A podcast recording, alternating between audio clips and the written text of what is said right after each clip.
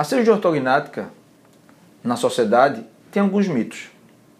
Um deles, que durante a cirurgia a mandíbula é luxada, quer dizer, essa mandíbula ela é deslocada é, da sua posição normal para que a gente consiga trabalhar.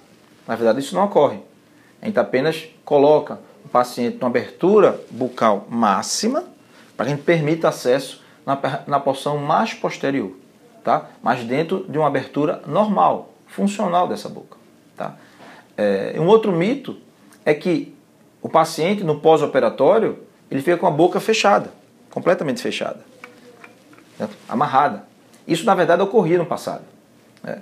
Quando não se tinham essas placas e parafusos são colocadas hoje na mandíbula como na maxila, a gente tem que deixar o paciente 40, 60 dias com a boca amarrada, fechada, e alimentação apenas de líquido. Nem um pastoso muitas vezes é possível.